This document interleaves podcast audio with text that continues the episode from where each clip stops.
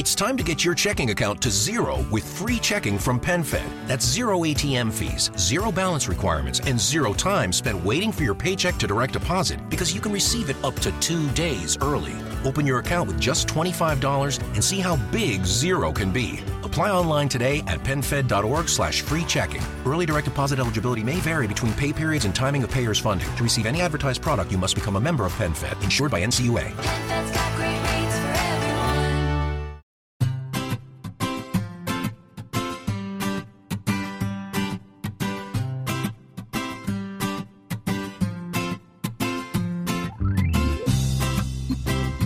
Bienvenidos al capítulo 130 de Perspectiva, un podcast de Milcar FM donde analizamos cada semana todas las decisiones y estrategias de las empresas que nos rodean. Hoy conocerás la historia de SEAT, una empresa que nos hizo de puente entre la dictadura y la democracia, entre el siglo XX y el siglo XXI, entre el pasado y el futuro. Si eres de los que les gusta estar informados, no lo dudes, sube el volumen y acompáñame. Yo soy David Isasi y hoy es 20 de mayo de 2019. ¡Comenzamos!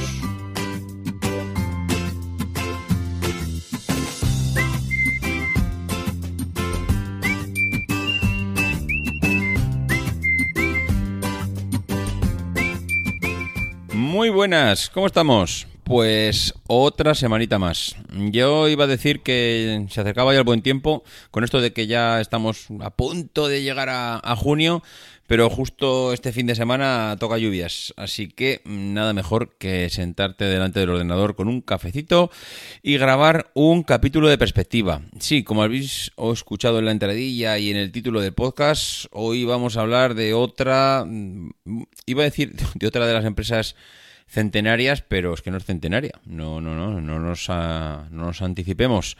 Todavía no lo es. eh, igual puede serlo. La verdad es que de momento no le va mal las cosas.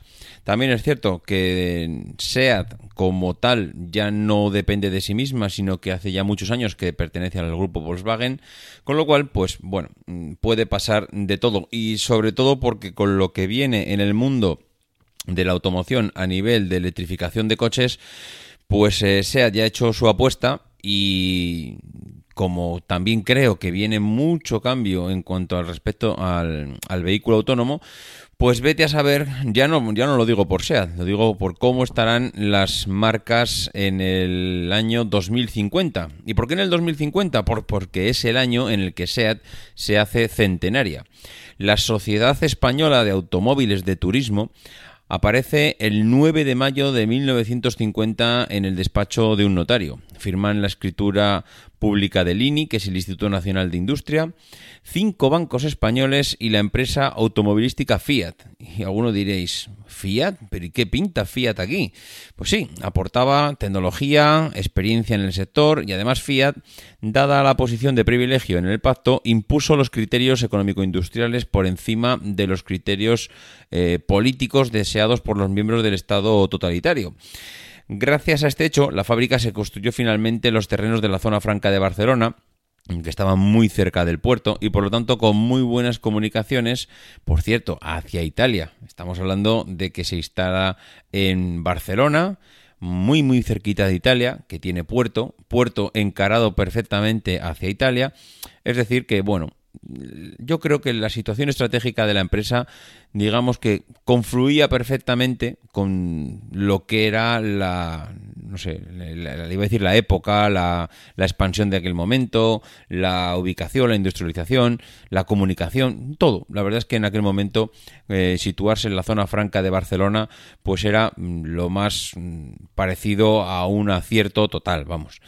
Bueno, pues eh, en los primeros tiempos de funcionamiento de la sociedad, los principales lugares de responsabilidad fueron ocupados por ingenieros militares, eh, como el señor José Ortiz Echagüe, que fue el primer presidente de la empresa, o Luis Villar Molina, que inspeccionaba periódicamente a través de las 22 hectáreas de las instalaciones los avances de las obras de construcción de las naves montando en su caballo. Ojo, estamos hablando 1950, que es cuando se funda y era la época de la dictadura franquista. Y evidentemente allí había que colocar a pesos pesados del régimen para controlar aquello o para también seguramente pues mm, iba a hablar de puertas giratorias. No sé si en una dictadura se puede hablar de puertas giratorias, pero bueno, sí que hay que colocar a, o a los amigos o a la gente que, que se iba a jubilar, pues porque había que darles un puesto. Y además había que tenerlo controlado, evidentemente.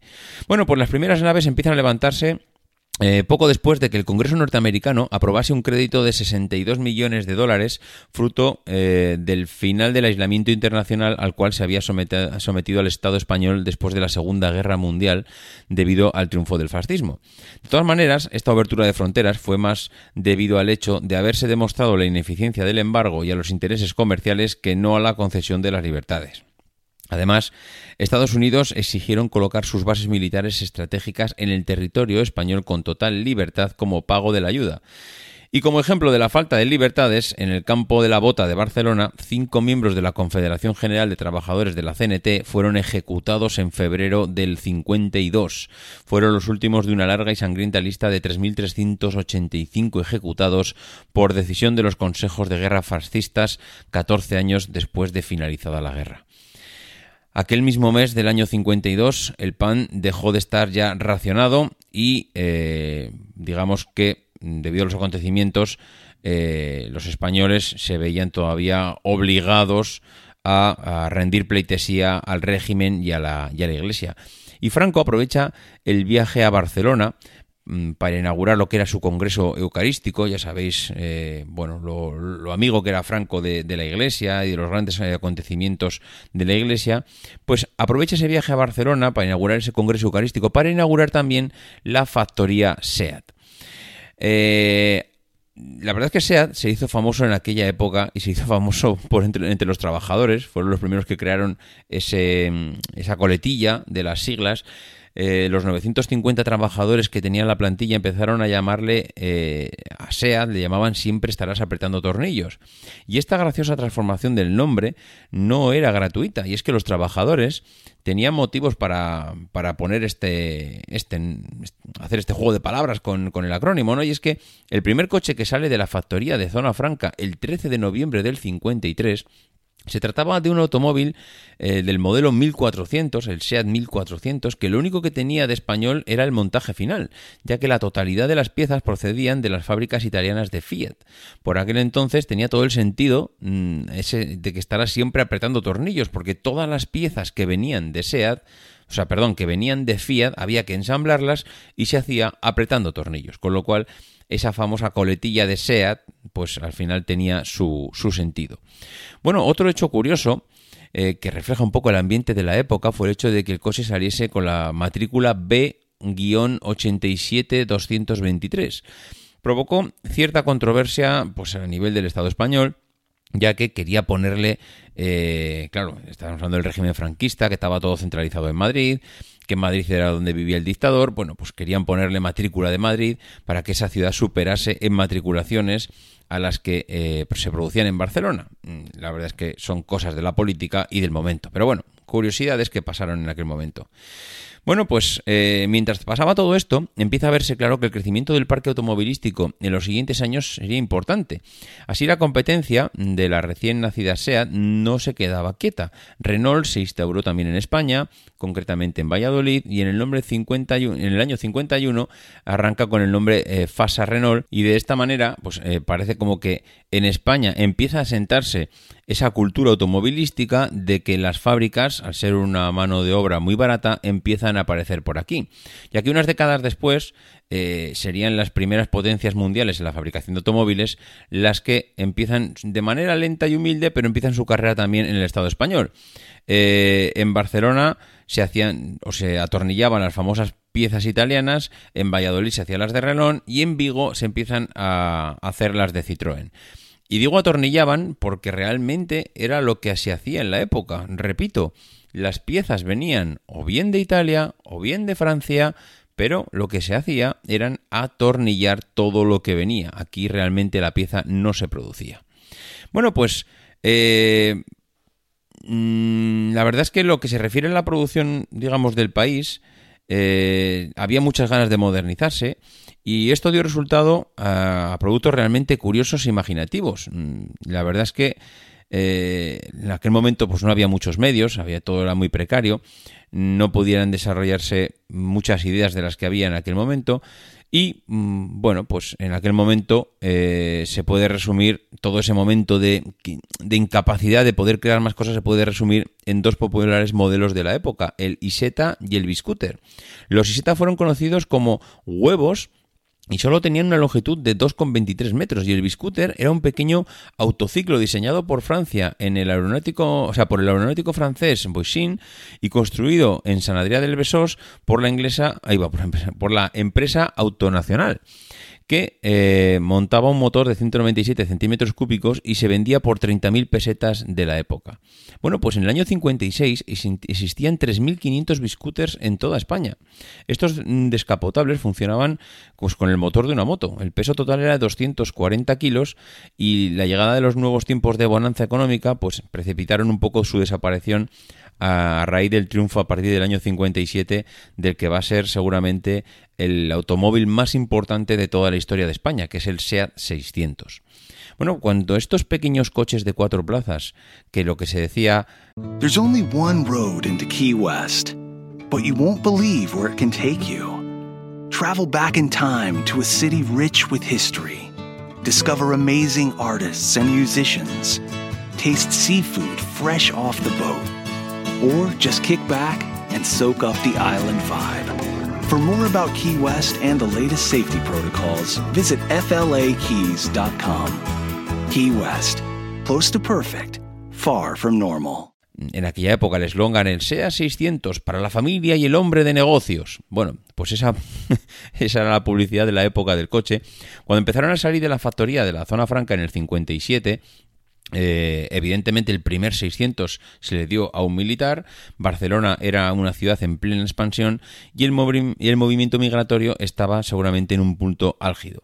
El sevillano, que era un tren que llegaba cada noche desde Andalucía, descargaba miles de familias, es un poco así decirlo, pero bueno, descargaba miles de familias enteras que se dirigían hacia barrios donde solo eh, había inmensos bloques de pisos como el barrio de Belviche, San Ildefons de Cornellá, Mombau, etcétera y mientras los obreros del ayuntamiento se encargaban de cubrir la trinchera de la vía férrea en la calle Aragón, poco tiempo después quedaría inundada por los 600, eh, los dos caballos y los coches de Renault y Citroën que empezaron a motorizar España.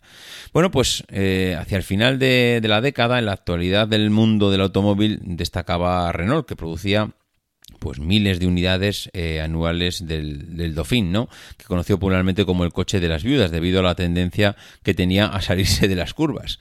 La verdad es que a medida que he ido encontrando información sobre SEAT, me ha hecho, me ha hecho gracia todo lo que he ido aprendiendo sobre la compañía y el resto de marcas, porque la verdad es que la, la industrialización y la automoción de la, de la época mm, era realmente curiosa y, y hay la verdad es que te retrotrae bastante a la época, pues eso, de, de, mitad del siglo XX, eh, la época de la posguerra, la época de, de, del hambre en España y, y, es curioso cómo la gente se buscaba la vida y cómo fue evolucionando una sociedad que acababa de salir de, de una guerra civil. Bueno, pues eh, casi se puede decir que eso es como, como fueron los años 50, los años de la creación de SEAT, ¿no? Al empezar la década de los 60 eh, se podría decir que fue la época de los utilitarios. La motorización del Estado español era ya un hecho del que las estadísticas ya podían dar fe. En el año 60 las uh, carreteras se cobraron, ojo, en el año 60 1.622 muertos en aquella época. Ya os podéis hacer una idea de lo que significaron los 10 primeros años de la motorización en las carreteras españolas. El 19 de mayo del 60 detienen al que sería el, futuro presidente de la Generalitat, Jordi Pujol, juntamente con otra veintena de personas en el Palau de la Música de Barcelona después de cantar el can de la señora frente a diversos ministros. Y así es como se desarrollaba en aquella época pues aquella industrialización de SEAT mientras había pues eh, bueno, realmente había temas políticos muy severos, que estamos hablando de, de plena, de plena dictadura, ¿no? Eh, la verdad es que en el marco europeo el hecho más destacado fue el inicio de la construcción del, del muro de Berlín. Es que todo esto que estamos hablando de la, del avance de SEAT casi no se puede separar de los momentos políticos de- del momento. Bueno, pues aquellos años eh, que estaban profundamente marcados por la inmigración, el trabajo, eh, eran muy habituales en Barcelona que se provocasen concentraciones y que mm, todas aquellas concentraciones al final se mezclaban lo industrial con lo político. Y bueno, mm, digamos que había... fueron años complicados, ¿no? Eh, fueron años en el que el sector del automóvil fue uno de los grandes beneficiados por la explosión económica de la época. Este hecho, unido al sistema de ventas mediante los pagos a plazos, hizo que las ventas aumentasen espectacularmente en todo el Estado español y que empezase así la verdadera historia del automóvil en España. Renault fue la primera empresa automovilística en aplicar este tipo de venta en España concretamente con su modelo, el, el Dauphiné versión Gordín, creo que se llamaba, y costaba 100.000 pesetas, pagados con una entrada de 50.000 y mensualidades de 7.000. Bueno, pues eh, con esto ya se propulsó el primer plan de desarrollo con la salida del concepto de, de los siguientes años que se vino a llamar el desarrollismo y que significó que durante la fabricación del 600 la demanda de los vehículos era muy superior a la capacidad de producción de la empresa, cosa que contrasta con elevado precio para la época, pero no es de extrañar si tenemos en cuenta que la empresa en aquellos momentos solo podía llegar a una media de 300 coches diarios con una plantilla de 10.000 trabajadores. Evidentemente ya no, no hay que ni mencionar que la automatización y la robotización de la época pues era la que era y que para hacer 300 coches al día necesitaban 10.000 personas para ejecutarlo. Bueno, pues en el año 65 SEAT lanza al mercado el que supuso una gran mejora a los modelos que hasta entonces se habían fabricado, el SEAT 1500, que vino a ocupar el lugar del mm, SEAT 1400 y que eh, ya incorporaba un motor con un rendimiento netamente superior proveniente de Fiat y diseñado por el reconocido el Aurelio Lampredi. De la buena calidad de este modelo en general, tanto en su diseño como en su construcción, da fe el hecho de que casi en la década de los 90 ha sido fácil ver alguna eh, unidad circulando habitualmente por la calle. En los primeros 1500, SEAT 1500, eh, que se convirtieron en el coche por excelencia de los taxistas, aparecieron en una época de movilizaciones obreras de mucha relevancia. Y eso, pues al final parece que no, pero le volvieron a convertir en otro vehículo icónico, pues porque coincidió con un momento de la época en un país en el que parecía que era casi... eh, que se sucedían los problemas político-económicos con la salida eh, de, de SEAT con algún coche nuevo. Bueno, pues por aquel momento, por los años eh, 60, 65, hacia finales de los 60 se podría decir, SEAT pues presentó el que era llamado el SEAT 1 millón, un SEAT 124 de color amarillo que fue adquirido por la ganadora del popular concurso de televisión Un Millón para el Mejor. Y ya con esta noticia, pues nos metíamos, o nos, bueno, sí, nos metíamos y nos metemos de lleno en los años 70. Eh, los años 70, es que los años 70 fueron complicadísimos. Cataluña, que es donde estaba, seguía estando la, la- empresa, la factoría de SEAT, se encontraba pues en plena efervescencia en aquella época. Los obreros paraban la producción de las grandes empresas del país, como la maquinista, la propia SEAT, Harry Walker, y en esos mismos obreros que se convertían eh, en vecinos por las tardes, lo mismo hacían reivindicaciones eh, industriales en sus empresas como por la tarde hacían en manifestaciones en sus barrios. Eh, que, que por otro lado, hablemos hablado del desarrollismo de la década anterior y que, claro, el desarrollismo traía que muchas, muchas personas no contaban todavía con ningún tipo de servicio. Eh, la policía en aquella época cargaba sin contemplaciones y sin ningún tipo de, de piedad. De hecho, en Santa Coloma de Gramanet, en una manifestación eh, en demanda de un ambulatorio, pues acabó en un, con- acabó en un tiroteo. Bueno, en el año 72, cuando sale al mercado el SEA 127, con el que SEA consigue eh, su récord de ventas de 1,3 millones de unidades, pues eh, los españoles veían cómo eh, poco a poco eh, la dictadura se estaba acabando. Estamos hablando de ya principios de, de la década de los 70, donde el dictador empezaba ya a tener los primeros eh, o los primeros achaques a nivel de enfermedad y poco a poco se va viendo cómo la dictadura está llegando a su fin.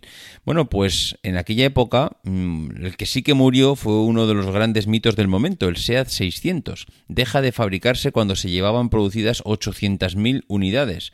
SEAT se iba renovando poco a poco junto con el resto de la sociedad española y empezaba a comercializarse pues una gama de productos eh, un poquito más alta, un poquito más calidad y se llegaba al mercado con el SEAT 132 y el SEAT 1430 que tenía ya un motor de 1600 centímetros cúbicos.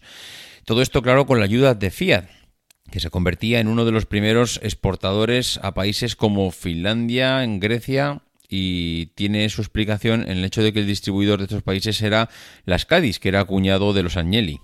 Y la verdad es que había cosas de la época que, que de verdad que resultaban bueno, pues que solo pasaban en aquella época, ¿no? Eh, SEAT creció mucho. En el año 74 había producido ya dos millones de vehículos, lo que le convertía en la octava empresa productora de coches a nivel mundial. En aquellos momentos los balances de resultados ni se ajustaban, ni, ni, vamos, ni se ajustaban ni se dejaban de ajustar. Los auditores aún casi no se habían ni inventado. Se creaban puestos de trabajo de la misma manera que se hacían los billetes en el banco, es decir, por decreto. El INI obliga a SEAT a comprar la factoría Audi de Pamplona para conservar los puestos de trabajo. Estamos escuchando bien. El Estado obliga a una empresa a comprar otra. Bueno, era lo que, lo que tocaba por aquella, por aquella época, ¿no? Una época de represión que estaba llegando a su fin eh, con la muerte del dictador, pero llegaba a su fin y además se, veía, porque en el año 75 Juan Miguel Antoñanza se va a Turín en busca de Humberto Agnelli y le comunica lo que ya era muy evidente, España no podía mantener ya ni un minuto más esa, esa política de proteccionismo industrial eh, mediante los aranceles de importación que le habían puesto a un montón de- de cosas, ¿no?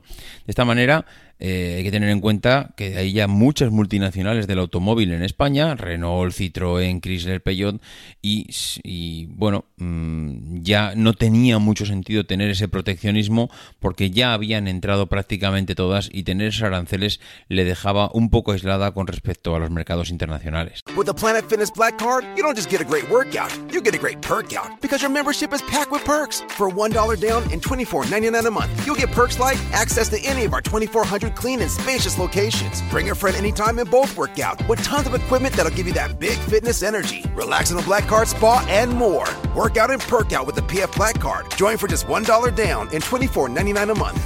Sign up for the PF Black Card for $1 down and get all the perks. Deal ends November 22nd. See Home Club for details. España se seguía, se seguía, pues digamos, motorizando, mm, digamos, la parte positiva de, de esta industrialización de, España, pues era evidente, eh, al final mucho más movilidad, mucho más industria.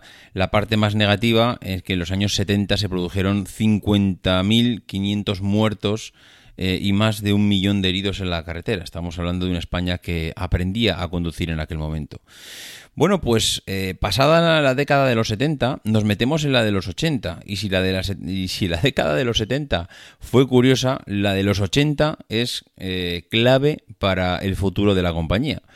La relación entre SEAT y Fiat mm, fue larga y breve a la vez, porque Fiat, pues mm, digamos que tenía una participación en la compañía y, eh, y esa relación duró mientras Fiat tuvo esa pequeña participación eh, accionarial en SEAT. Eh, bueno, participación y todas las facilidades que tenía SEAT para acceder a, a la tecnología que tenía Fiat. Pero claro, se debilitó al poco tiempo de comprar esa participación. En mayo de, los, de 1980, los ejecutivos enviados por Agnelli remueven los balances de SEAT y casi no podían creerse lo que estaban viendo. Los números rojos que había en los balances no eran rojos, eran fosforitos. Eh, una vez que mm, llega la época de los análisis de cuentas, Eh, claro, mm, aquí se dan cuenta que desde el Pardo, eh, Franco lo que había hecho entonces era hacer cuadrar por el artículo 33 todos los balances. Ahora los números florecían y lo hacían pues con toda la crueldad que, que al final marcaban los papeles, ¿no? Eh, solo teniendo en cuenta los intereses bancarios, SEAT tenía que pagar 17.000 millones anuales en pesetas, en pesetas de los años 80, claro. Bueno, pues eh, según explica el publicista Edward Seider, cuando los Agnelli conocen la magnitud de la tragedia, cogen su coche y se plantan en la sede de Lini para anular el precontrato de compra. Alertados los de Lini, todos los jefazos de Lini, les preparan una comida pues para untarles bien y al final ni se quedan a la comida ni nada, salieron corriendo escopeteados para Italia porque, vamos, aquello era un desastre total. Al final eh, había que sacar un poco mm, a SEAT de, de, de ese pozo sin fondo en el que se encontraba, ¿no? Y la situación era un poco desesperada. Antoñanzas, que es el presidente de SEA, eh, pues se encuentra prácticamente por casualidad con, en un hotel con una cerveza en mano con eh, Werner Smith, que, esa, que era el director comercial de Volkswagen. Bueno, pues eh, conversa con él, habla con él, le insiste en que quiere llegar hasta el presidente de Volkswagen y eh, realmente llega un momento hasta que, que, que lo consigue. Insiste y, al final se reúne con él. Bueno, pues lo que pasó después de esa entrevista, de esa reunión con el presidente de Volkswagen, era lo siguiente. Fiat le vende a Lini su participación, su participación en SEAT por un precio simbólico de una peseta. SEAT acumulaba en aquel momento un déficit cercano a los 20.000 millones de pesetas. Los sindicatos, viendo lo que se les venía encima, aceptan un plan de reducción de la plantilla de 32.000 a 22.000 trabajadores. Yo creo esto prácticamente lo resume todo cómo estaba la situación. Que los sindicatos de la época, que no son los de ahora, son los de la época, que si tenían que salir a la calle y tenía que morir, alguno moría, eh, aceptan que dos, eh, perdón, no, 10.000 personas se vayan a la calle, pero mantengan el puesto tras 22.000. Eso lo dice todo de lo dramática de la situación. Bueno, pues eh, el año acaba con un acuerdo con Volkswagen que se firmó curiosamente el último día en funciones del gobierno de, Adolfo Suárez y esto también hace coincidir con la aparición de un nuevo modelo, que es el SEAT Panda. Bueno, pues Volkswagen acepta cooperar con SEAT, con España, y eh, aprovechando que los costes de fabrica fabricación en aquel momento pues eran la mitad de los que tenían en Alemania, pues también salían beneficiados por aquella parte. Bueno, pues eh, la irrupción de la empresa alemana se deja notar en el momento de que SEAT lleva contabilizados 5 millones de coches vendidos. La factoría de Zona Franca se produce, producían en aquel momento 30.000 vehículos anuales de los, de los modelos Volkswagen Passat, Volkswagen Santana, mientras que en el centro técnico de Martorell se rediseñaban los marcas, los modelos de SEAT, el SEAT Fura, el Ronda, el Ritmo, el 127, etcétera, etcétera.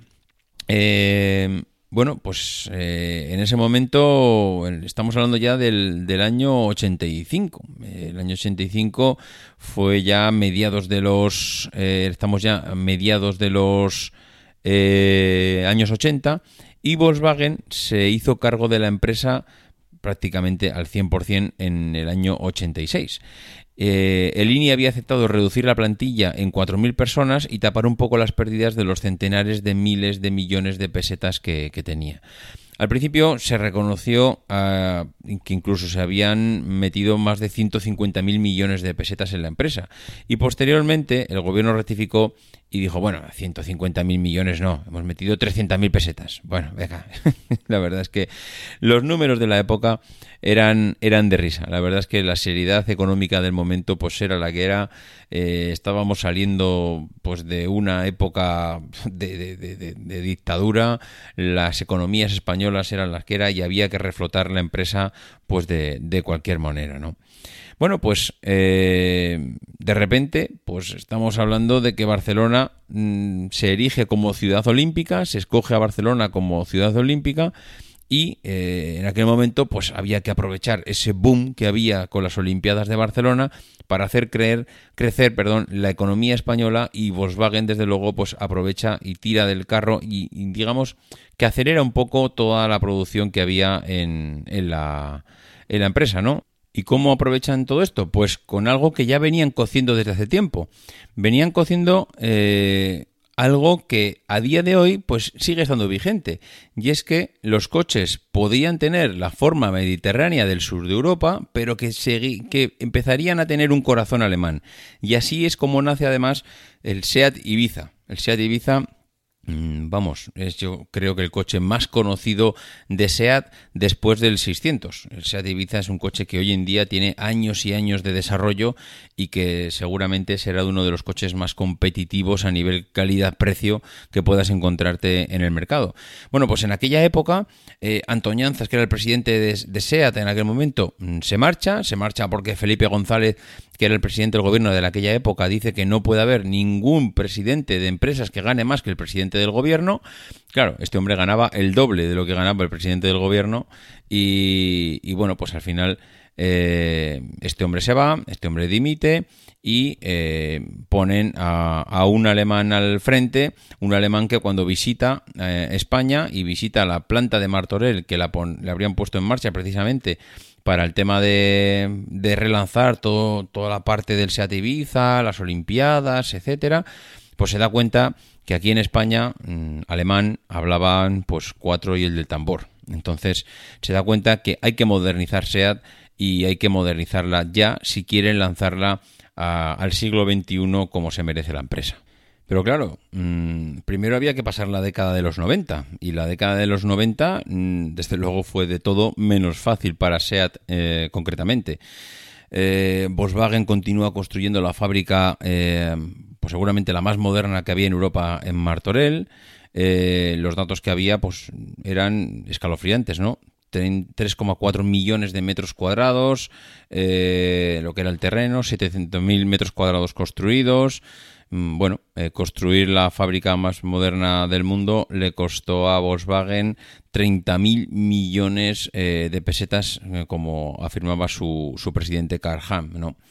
Bueno, pues Volkswagen pensaba seguir invirtiendo dinero en SEAT hasta pasados el año 2000, hasta completar una cifra de 607.000 millones, sin olvidar que también había unas instalaciones en la zona franca, convertidas eh, prácticamente en un parque tecnológico de proveedores donde las empresas suministradoras de componentes ubicaban progresivamente allí sus instalaciones, tomando también como base del trabajo aquel just in time eh, y descentralizar todo el montaje individual de las piezas en todos los proveedores que rodeaban a SEAT para recibir ya las piezas ya prácticamente directamente para ensamblar, ¿no? Bueno, pues eh, todo eso llega con los años eh, 90. Les llegaban los módulos ya listos para el montaje y eh, había que seguir invirtiendo para eh, seguir desarrollándose y seguramente mm, pues habría que invertir también o, reservar una parte del dinero en indemnizaciones de despido a miles de trabajadores que se irían a la calle con la crisis de, la automoción, ¿no? Bueno, pues eh, SEAT un año después mm, se replantea un poco ese plan de inversiones eh, si la crisis del automóvil sigue hacia adelante. Las ventas del, automóvil habían caído un 9%, la producción había caído un 8%, la plantilla se había reducido en 1.200 trabajadores. Bueno, mm, digamos que las Olimpiadas de Barcelona hacen un poco de, de venda para todo lo que estaba pasando en el sector industrial.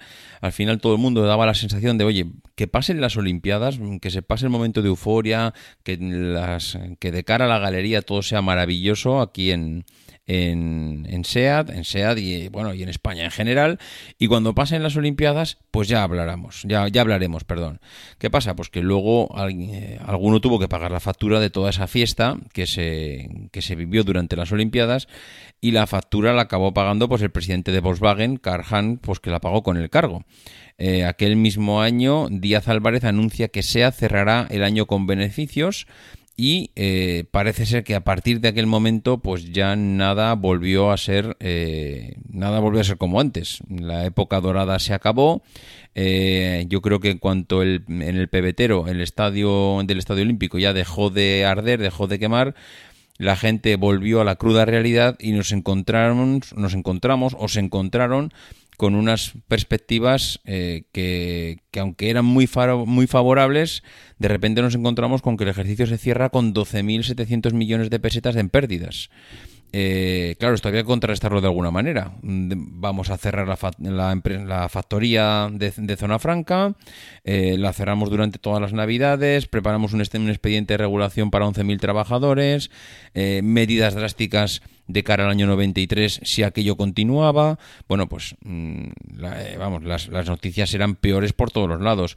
Kia, eh, perdón, Kia, no, Kio, anuncia la suspensión de pagos de, de torras, eh, bueno, deudas de 250.000 millones de pesetas, eh, bueno, un, un desastre. A nivel económico, en el año 93 fue el despertar de una pesadilla que, que desde luego les costó mucho, mucho, mucho, mucho tiempo volver a recuperarse.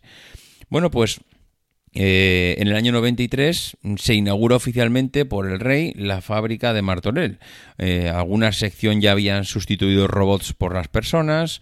Eh, bueno, mm, eh, digamos que aquella inauguración marcaba el inicio de un modelo productivo hacia una nueva revolución industrial que es la que se ha mantenido desde entonces, ¿no? Digamos que es la informatización y robotización de, del trabajo. En aquel momento ya parece que lo tenían ya bastante claro. En el año 93, que con la tontería estamos hablando ya de, más de 25 años ya de, desde hoy.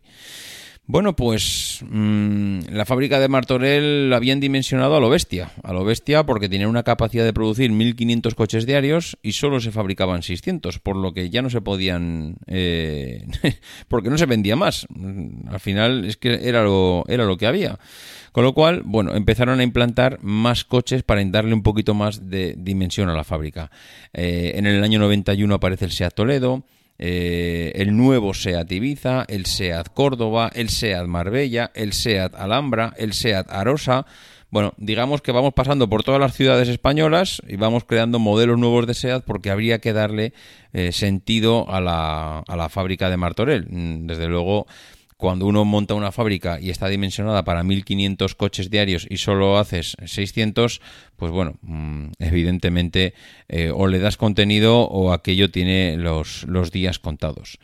Bueno, pues mm, eh, Volkswagen yo creo que, que en aquel momento no sé si se arrepintió o no, pero que desde luego eh, se dio cuenta que adquirir SEAT no había sido nada fácil, yo creo que, vamos, cualquiera que haya visto un poco la historia de la compañía, yo creo que lo tiene, lo tiene claro. En el año 90, además, Volkswagen ya tenía el 100% de SEAT y el fabricante español, además, como hemos comentado, había que darle sentido a la fábrica, empieza a exportar a Europa, Holanda recibe los primeros envíos de la marca, se funda la división deportiva, la SEAT Sport, eh, y esto pues marca un poco el final de la, de la década de los 90. Al final, pues parece que no, pero, pero bueno, a ver, eh, no sé, para algunos los años 90 fue los años de éxito de SEAT. Estamos hablando de la fábrica de Martorell, estamos hablando de la creación de numerosos modelos de coche, estamos hablando de, bueno, no sé, una época de expansión y de crecimiento. Lo que pasa, claro, las cifras no, no acompañaban. Y en el año ya, ya una vez que nos metemos en el siglo XXI, pues eh, el siglo, el milenio, digamos que se inicia con la llegada del SEAT León Cupra, la nueva generación de Ibiza. También aparece el nuevo Córdoba, mmm, que en una propuesta un poco más familiar. Dos años más tarde aparece el Altea. Eh, el Ibiza eh, celebra sus 20 años de existencia, eh, con más de 3,3 millones de unidades vendidas. Mm, bueno, mm, llega la segunda generación del León. En el Salón de Madrid y en el de Londres aparecen, pues, digamos, el León FR y el Cupra, respectivamente. A principios del 2007, la llegada del Altea XL, se, pre se presenta también el, pro el, prototipo del Altea, el Free Track en Ginebra. Bueno, pues digamos que SEAT, a medida que se fue estabilizando toda la economía, consiguió estabilizar la fábrica de Martorell, consiguió pasar la crisis de, la década de los 90. Una vez que superó todos esos baches, ahora mismo SEAT es una empresa que se puede decir estable, que tiene beneficios, que mira hacia el futuro, que como decía al principio del podcast, acaba de presentar el SEAT eh, El Born, que hace referencia al barrio eh, mítico de Barcelona, que es un modelo 100% eléctrico, con el que intentan, digamos, yo creo que intentan lo mismo que, que consiguieron con el, con el Ibiza, es el nuevo SEAT Elborn, es el nuevo SEAT Ibiza, pero eléctrico. Intentan un coche pequeño, para gente joven, que sea eléctrico 100%. Luego ya no, no nos metemos en tema de prestaciones, porque eso entendemos que irán cambiando con el paso de los años, irán mejorando las baterías, las autonomías, los consumos. Eso es otra historia, eso es otra guerra. Pero entiendo que SEAT acaba de presentar con este coche, con el Born, un poco esa mirada hacia el futuro y decir, eh, no, mm, eh, no, no queremos perdernos esta fiesta, queremos estar los próximos 20, 30, 50 años aquí y desde luego contar con nosotros. Aquí estamos, hemos superado todas las crisis habidas y por haber y una vez superado todo esto, pues encaramos hacia el futuro pues, eh, pues vamos, yo creo que mejor apuesta hacia el futuro que presentar un coche eléctrico, mejor, peor, lo que sea, pero yo creo que poca, eh, poca muestra de que quieren estar aquí los próximos 20 años, eh, creo que no se puede hacer mejor. Bueno, pues yo creo que le hemos dado una buena pincelada a lo que ha sido la historia de SEAT. Una historia que, como habéis podido comprobar, hemos intentado pues no sé, darle unas pinceladas de, de política y de historia mm, para contextualizar un poco todo lo que había pasado en la historia de la compañía. La historia de SEAT va muy ligada a la historia de España, va muy ligada a una época muy convulsa y sobre todo, pues eh, es la historia de, de una empresa que de que bueno pues que, que supo o que nos ayudó a los españoles a, a, automatizarnos no a motorizarnos a, a ponernos eh, a conducir coches. Desgraciadamente fue una época también de miles y miles de accidentes y un montón de muertos en la carretera pero mm, yo creo que desgraciadamente había que pasarlo. Mm, no podíamos quedarnos en España sin una empresa que fabricara coches. De hecho, gracias a SEAT empezaron a venir otras detrás y hoy en día en España pues se fabrican, hay muchos fabricantes de coches. Es uno de los sectores que más ha ayudado a la economía española a mantenerse a un nivel más o menos eh, alto de industrialización y desde luego pues eh, esperemos que, los nuevos tiempos de electrificación de los coches y los coches autónomos pues eh, no hagan que esto cambie y que pues, desde luego España pueda seguir siendo una de las de los países de referencia en cuanto a la en cuanto al sector automovilístico. En fin, pues hasta aquí el podcast de hoy. Espero que os haya resultado entretenido Seguro que muchos de vosotros tenéis muchos más conocimientos eh, de SEAT. Yo he de decir que si, vamos, que me puse a recopilar un montón de datos de, de SEAT, de diversas páginas y blogs y de la propia página de SEAT, pero desde luego en la que he podido basar toda la documentación y todo lo que habéis escuchado en el podcast es de la página historiaseat.com. Si alguno tiene eh, curiosidad por conocer todos los modelos, por leer tranquilamente todo lo que hemos hablado durante el podcast, con muchos más detalles políticos que yo me he saltado porque realmente llega un momento en que es demasiado dato político y nos interesa más la parte eh, de la parte empresarial de la compañía. Pero bueno, si alguno quiere conocer todas con más detalle cosas de la compañía, historiaseat.com, que realmente eh, merece la pena pasar cinco minutos por allí. En fin, lo dicho, que nada más. Si alguno quiere comentar algo, davidcisasi.mac.com, arroba maxatine, o en el grupo de Telegram o en la propia página de milcar.fm barra perspectiva. En fin, nada más, que nos escuchamos la semana que viene y que no dejéis de intentar ser uno de esos locos que hacen lo imposible por cambiar el mundo.